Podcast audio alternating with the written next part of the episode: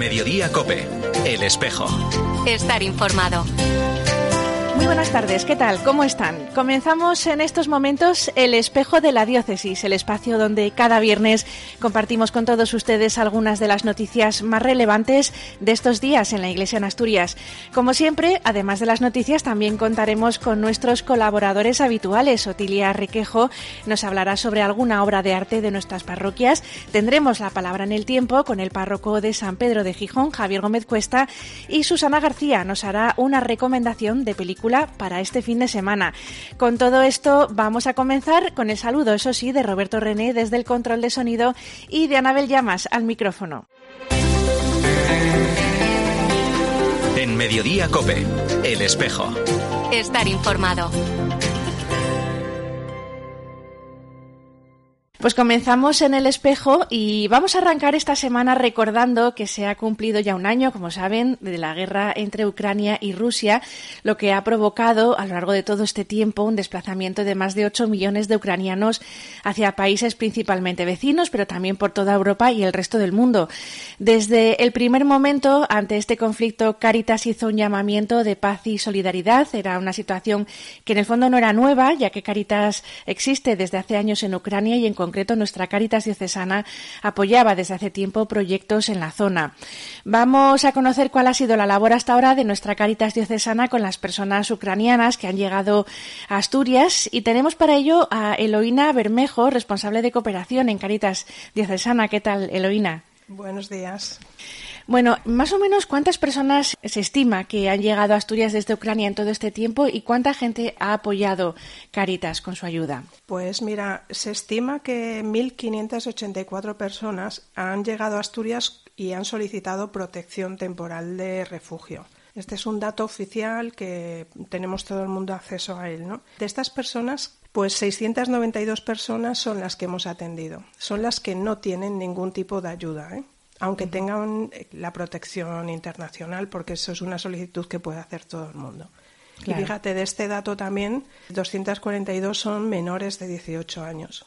O sea que han venido muchos niños. Sí, han venido muchos niños. Son prácticamente eh, el 38% de las personas que hemos atendido de los núcleos familiares procede de madres. O sea, han venido las mamás con sus hijos te estoy hablando de un 38%, ¿no? Y están en una franja de edad estas mujeres entre 35 y 45 años, para que veas también que, que son mujeres jóvenes que allí estaban teniendo una vida totalmente normalizada y que han llegado aquí pues huyendo de la guerra con sus hijos, ¿no?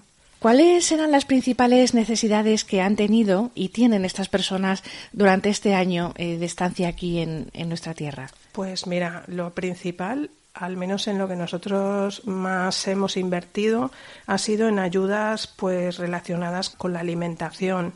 Después también eh, nos han pedido mucha ropa y calzado. Date cuenta que la gente salía sin nada, ¿no? Y después también en ese orden, pues eh, muchos medicamentos o alguna consulta de algún médico especializado, odontólogo, oftalmólogo, suministros, pues para la casa, libros, material escolar, etcétera, etcétera. Si te abro un poco de porcentajes para que veas un poco de la inversión, pues en alimentación prácticamente eh, hemos invertido 84.000 euros, 30.000 prácticamente en ropa y calzado y así hasta unos 119.000 euros pues el resto, ¿no? O sea que ha sido una inversión durante el 2022 bastante importante en nuestra Caritas de Asturias.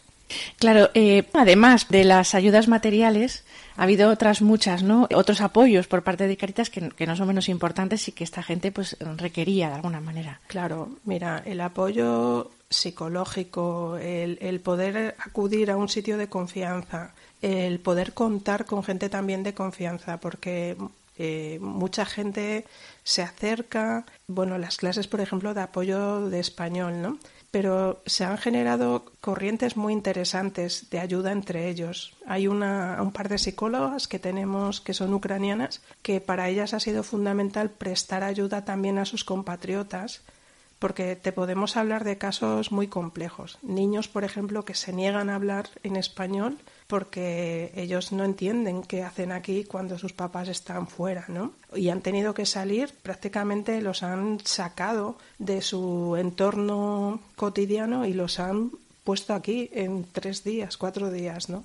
Entonces, para ellos ha, sido un, choque tremendo. Y estamos haciendo pues algún tipo de terapia con ellos que son ellos mismos en su idioma, pero es muy, muy complejo pues lo que están pasando. Los grupos de autoayuda o cuando van a clase de español, pues para ellos eso es un momento de oasis, ¿no? Porque nos dicen que les cuesta, o sea, están las 24 horas pendientes de la guerra, ¿no?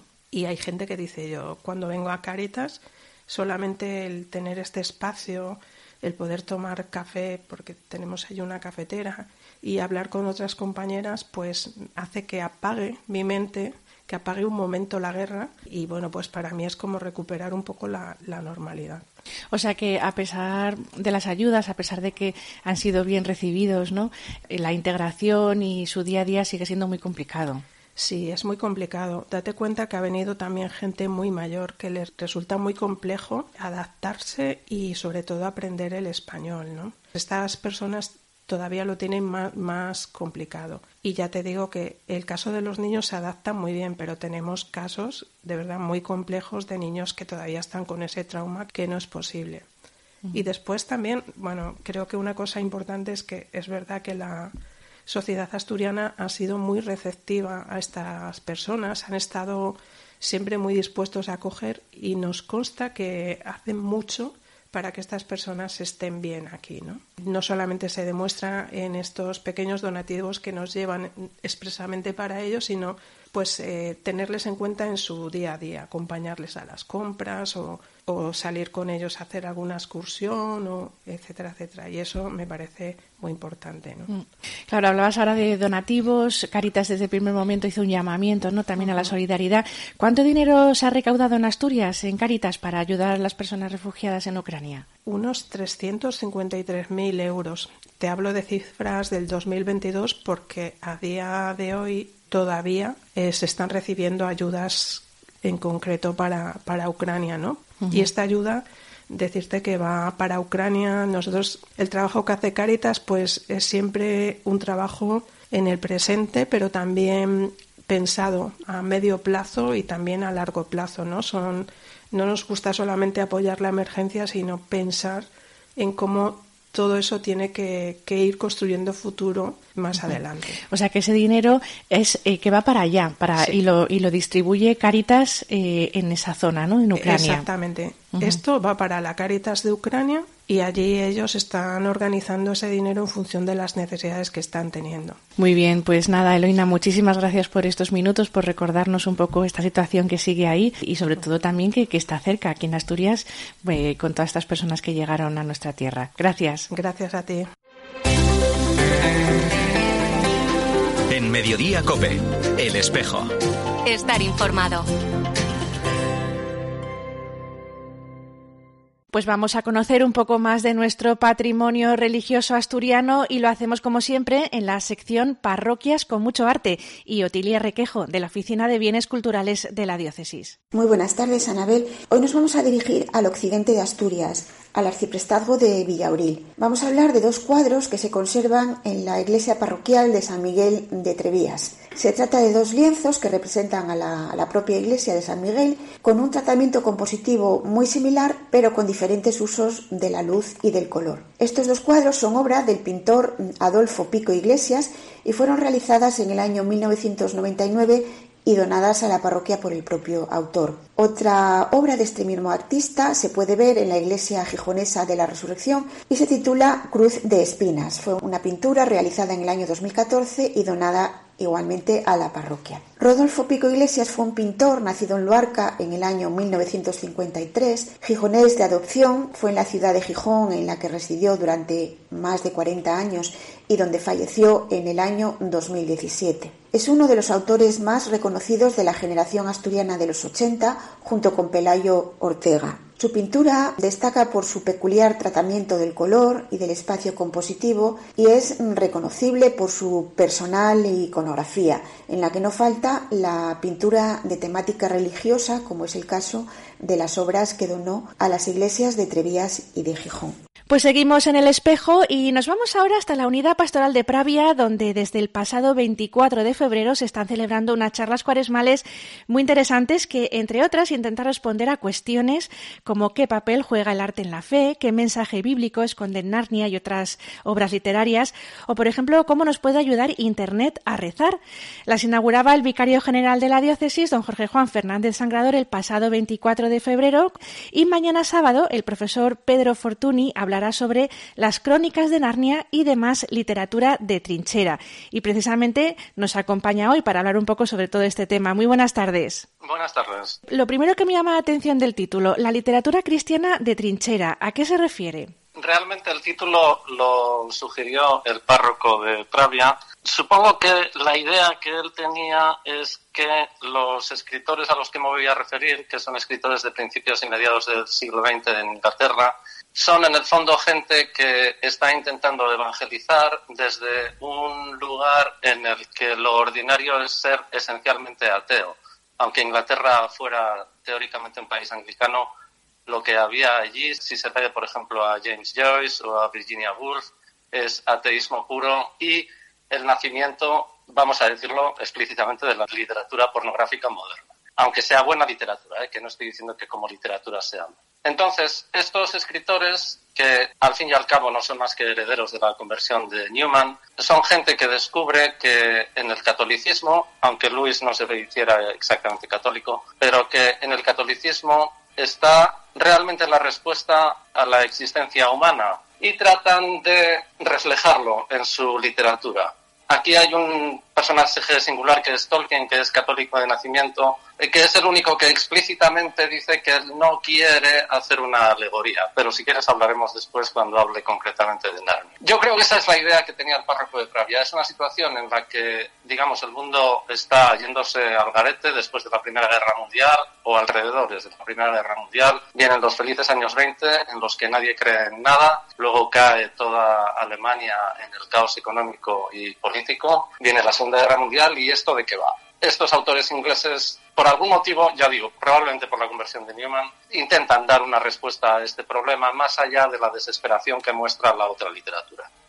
Centrándonos en las crónicas de Narnia, una colección de siete novelas, bueno, pues eso, se esconden mensajes bíblicos, eso se sabe, ¿no? Incluso eh, su autor eh, habló directamente sobre ello. ¿Qué podemos aprender de ello? ¿Qué pinceladas podemos tener sobre esto? Desde siempre, desde que empezó a escribirlas, C.S. Lewis dice claramente que Narnia es una alegoría del cristianismo. Cualquier persona que lea uno o dos de los libros descubrirá claramente que la persona más importante de Narnia, que es un león que se llama Aslan, no es más que un reflejo de Jesucristo una alegoría de Jesucristo. Es una persona que, porque es una persona, Aslan no es un animal, que transmite un mensaje que es un mensaje de misericordia, que es un mensaje de que, y yo creo que este va a ser el centro de mi conferencia o de mi charla más que conferencia del sábado, que lo real, lo verdaderamente importante, real, no es lo que tocamos, aunque no lo toquemos. Yo creo que ese es el mensaje, que es el mensaje de Jesucristo. El Padre existe y el Padre es misericordioso y en el fondo, por decirlo de una manera un poco negativa, podemos aguantar en esta vida porque lo verdaderamente importante no es lo que vemos. Yo resumiría así el mensaje de las crónicas de Narnia y creo no estar muy equivocado.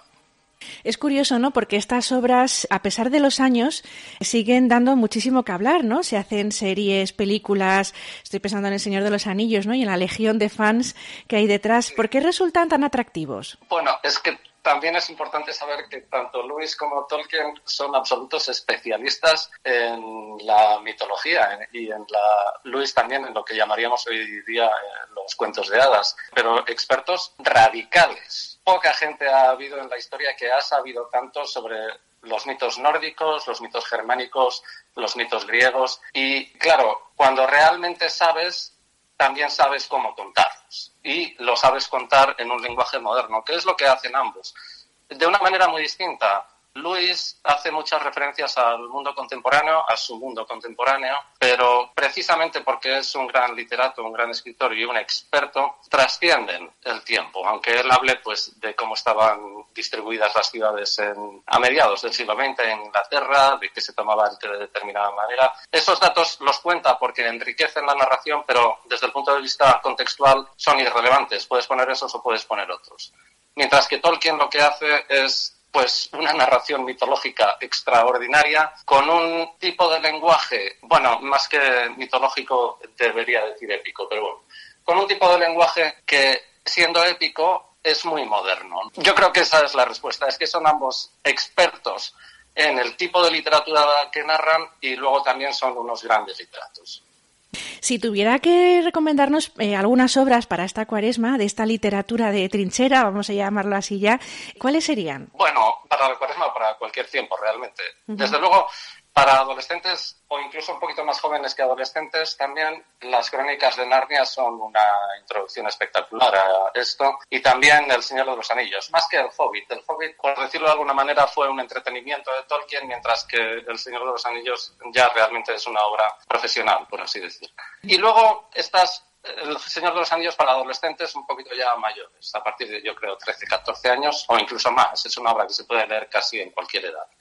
Las crónicas de Narnia, un adolescente de 18 años no le van a decir nada, pero una persona de 36, 37 años o menos que empieza a tener hijos y que se empieza a preocupar por las lecturas de sus hijos de 8, 9, 10 años, pues debería conocerlo para saber lo que le da, para saber que el producto es muy bueno. Y hay un autor que a mí me interesa mucho, más que Chesterton, de Chesterton, pues el Padre Brown, cualquier novela del Padre Brown u Ortodoxia son ejemplos claros de mensaje cristiano en el mundo contemporáneo. Pero hay a mí hay un autor que me gusta especialmente que es Evelyn Waugh, W-A-U-G-H, que tiene una novela universitaria, Retorno a Brycehead, y una novela muy larga, una trilogía que se llama La Trilogía de la Espada del Honor, que son dos novelas explícitamente sobre la gracia, pero que fueron un éxito literario en Inglaterra, independientemente de que el tema subyacente fuera la acción de la gracia en las personas.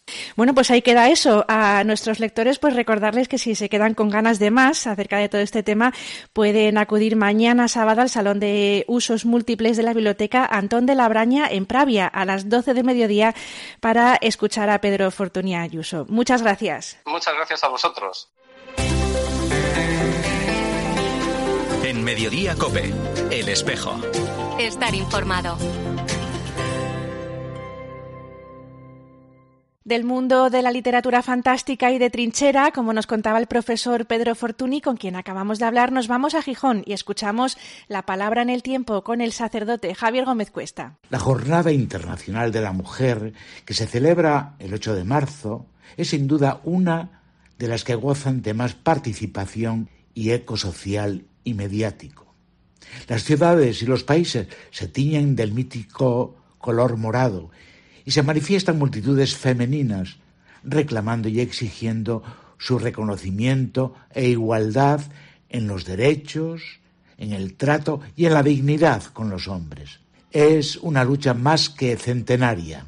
En los últimos 30 años se han dado pasos muy notables, sobre todo en los países más desarrollados, pero aún en estos quedan lacras indignantes como es la violencia, el maltrato y hasta el asesinato de mujeres, que a veces salta también a los hijos, víctimas del odio de sus padres y amantes, o la consideración de la mujer como esclava del placer en la prostitución o en la emigración. Este año en España se ha desfigurado esa jornada. Al celebrar la fracturada, y convertida en una lucha ideológica y partidista que ha generado leyes controvertidas que van incluso contra la mujer. Toda lucha por el bien común, en este caso por el bien e igualdad de la mujer, necesita sobre todo ética en los planteamientos y en los comportamientos. Y eso empieza en la familia y en la escuela. En la Iglesia también está pendiente el reto de la participación e igualdad de la mujer, que aunque valorada en la Biblia por encima de condicionamientos culturales, no se ve reflejada esa igualdad y reconocimiento en la organización y responsabilidades. El panorama ha comenzado a cambiar con el Concilio Vaticano II. El avance ha sido relevante, aunque hay planteamientos teológicos que clarificar. Ayudarán ahora las muchas mujeres teólogas que han ocupado ya cátedras en las universidades. El Papa Francisco alienta esta necesaria y significativa presencia de la mujer en la Iglesia, nombrándola ya para puestos importantes y de decisión en los dicasterios romanos. Las estadísticas constatan que en sus diez años de Papa trabajan 319 mujeres más en igualdad de valoración y de nómina o sueldo. Lo femenino hará cambiar a mejor y más humano el mundo y la Iglesia. En el Evangelio de este domingo tercero de Cuaresma, San Juan nos relata una escena preciosa de Jesús y la samaritana. Refleja estupendamente el trato exquisito que tuvo con la mujer y cómo la convirtió en la mejor colaboradora para su causa. Tenemos mucho que aprender. El Evangelio para la vida. Muchas gracias, don Javier, como cada viernes. Les contamos ahora que mañana sábado en la parroquia de Nuestra Señora del Carmen de los Padres Pasionistas en Mieres se celebra el Festival de la Canción Misionera, de nuevo presencial, tras el parón causado por la pandemia. Y es que en el año 2020 era esta la parroquia elegida para celebrar el festival, ya que se celebraban los 300 años del aniversario de la fundación de la Congregación Pasionista, pero tuvo que ser suspendido. Ahora, al retomar esta actividad, la delegación Episcopal de Misiones ha querido que sea esta la sede de la nueva edición del festival.